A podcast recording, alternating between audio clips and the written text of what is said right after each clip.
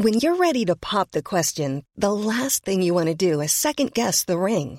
At Bluenile.com, you can design a one-of-a-kind ring with the ease and convenience of shopping online. Choose your diamond and setting. When you find the one, you'll get it delivered right to your door. Go to Bluenile.com and use promo code LISTEN to get $50 off your purchase of $500 or more. That's code LISTEN at Bluenile.com for $50 off your purchase.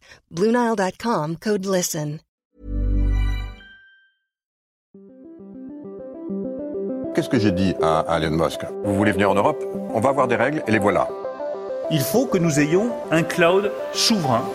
La tactique TikTok, opacité, addiction et ombre chinoise. Est-ce qu'on est en train de vivre une révolution? Moi, ce que je dis, c'est que la révolution a déjà eu. L'IA est déjà là, elle est déjà omniprésente absolument partout, et le monde ne s'est pas effondré. Signaux faibles, le podcast de siècle digital qui décode l'actualité du numérique.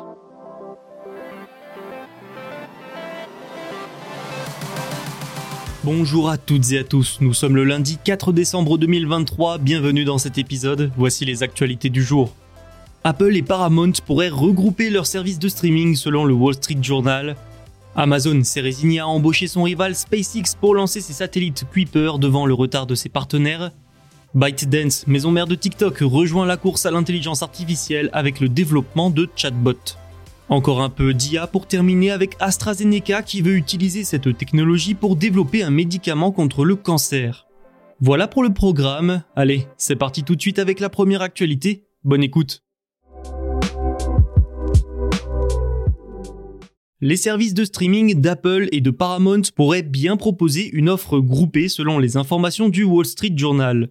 Les deux sociétés penseraient à lancer une offre combinant l'accès à Paramount Plus et à Apple TV+.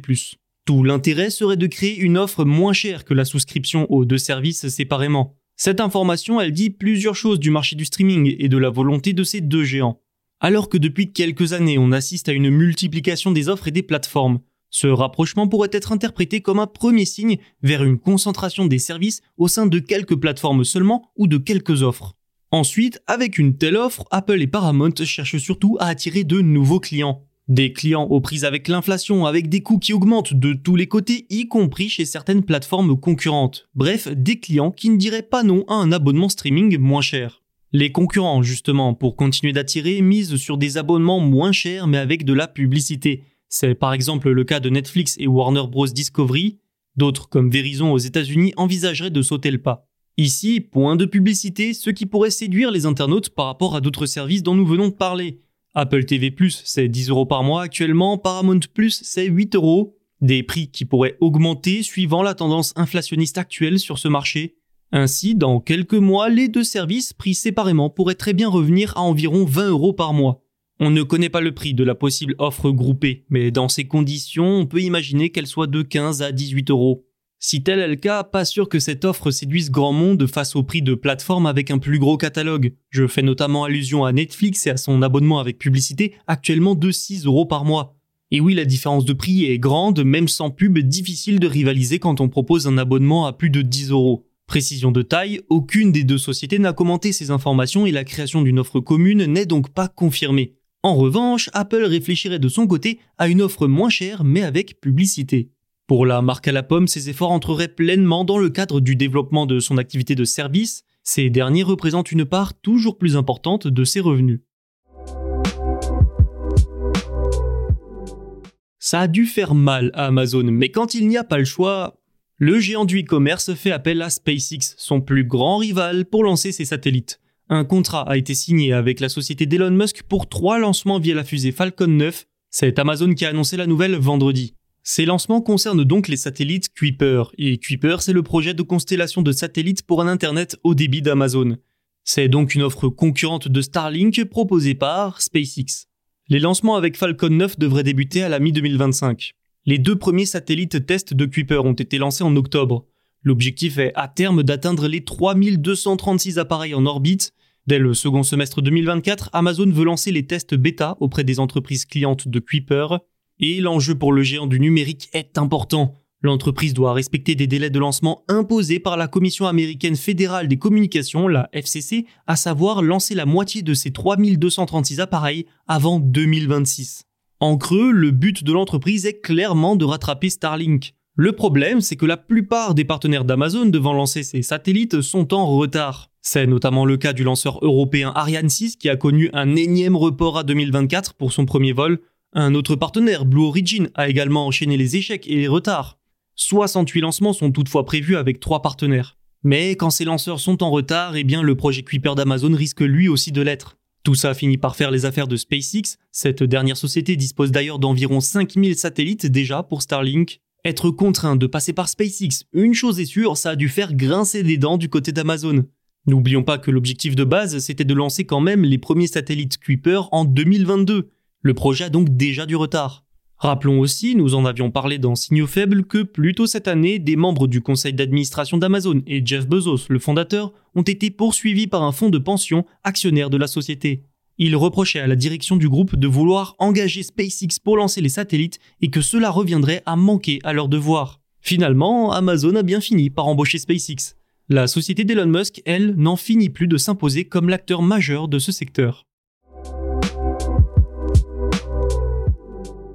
Un peu d'intelligence artificielle maintenant. ByteDance, la maison mère de TikTok, travaillerait sur une plateforme ouverte permettant aux utilisateurs de créer leur propre chatbot d'après le South China Morning Post. L'enjeu est ici limpide. Rattraper son retard dans l'intelligence artificielle générative, un marché où le nombre de concurrents ne cesse de se multiplier. La dite plateforme sera lancée en version bêta d'ici la fin du mois selon le média asiatique. ByteDance veut, je cite une note interne à l'entreprise, explorer de nouveaux produits d'IA générative et la manière dont ils peuvent s'intégrer aux produits existants. Toujours selon les informations du South China Morning Post, le géant chinois serait également en train de plancher sur un générateur semblable à Midjourney. En termes d'intelligence artificielle, cette licorne ne part toutefois pas de zéro. Elle en a en quelque sorte déjà créé avec ses célèbres algorithmes TikTok à la base du succès du réseau social. Toutefois, sur le marché plus précis de l'IA générative et des grands modèles de langage, les LLM, la ByteDance a du pain sur la planche. Tout simplement parce qu'en un an seulement, le nombre d'entreprises se lançant dans ce secteur a explosé. OpenAI, Microsoft, Google, Anthropic, Amazon, Mistral AI, Meta, on ne les compte même plus et tous ou presque sont plus avancés pour le moment que ByteDance parce qu'ils se sont lancés plus tôt tout simplement. Même en Chine, la concurrence est rude. Baidu a par exemple lancé ErnieBot, son chat GPT. Cette société a aussi dévoilé Qianfan, une plateforme permettant aux utilisateurs de son cloud de développer des LLM. N'oublions pas Alibaba et le lancement en octobre de sa plateforme Bailian. Elle aussi permet de créer ses propres LLM pour les clients de son cloud. La chance, entre guillemets, pour ByteDance, c'est que les géants américains ne se sont pas encore lancés en Chine continentale, excepté Microsoft. Continuons sur l'intelligence artificielle, mais dans un tout autre domaine, la santé. AstraZeneca a signé un accord de 247 millions de dollars avec la société américaine APSI. Ensemble, elles veulent créer un anticorps contre le cancer. C'est le dernier exemple de la façon dont l'IA peut être utilisée pour la création de nouveaux médicaments et la lutte contre des maladies. AstraZeneca va donc exploiter l'IA d'APSI pour analyser des protéines à grande échelle. Ensuite, le but est de pouvoir élaborer un traitement viable contre le cancer. Selon Sean McLean, fondateur et directeur général d'APSI, l'IA permet de réduire considérablement le temps de recherche et de développement. Une source d'espoir pour de nombreux malades. Dans l'accord, APSI a notamment négocié des commissions sur chaque vente de produits issus de ce partenariat. Cette société possède un laboratoire de recherche en IA à New York. Elle génère des données exclusives en mesurant des millions d'interactions entre protéines. Ensuite, ces données sont utilisées pour entraîner un modèle d'IA génératif. IA et données qui doivent alors permettre de trouver et de créer des médicaments et des anticorps viables contre certaines maladies. Dans le cadre de l'association avec l'anglo-suédois AstraZeneca, on ne sait pas quel type de cancer est ciblé. Pour le géant des médicaments, une potentielle découverte serait également une importante nouvelle manne financière. L'un de ses grands projets est de remplacer les traitements traditionnels par chimiothérapie par toute une génération de médicaments. En octobre, il a aussi annoncé les résultats d'essais cliniques sur de nouveaux traitements contre les cancers du poumon et du sein, des résultats qualifiés de réussite massive.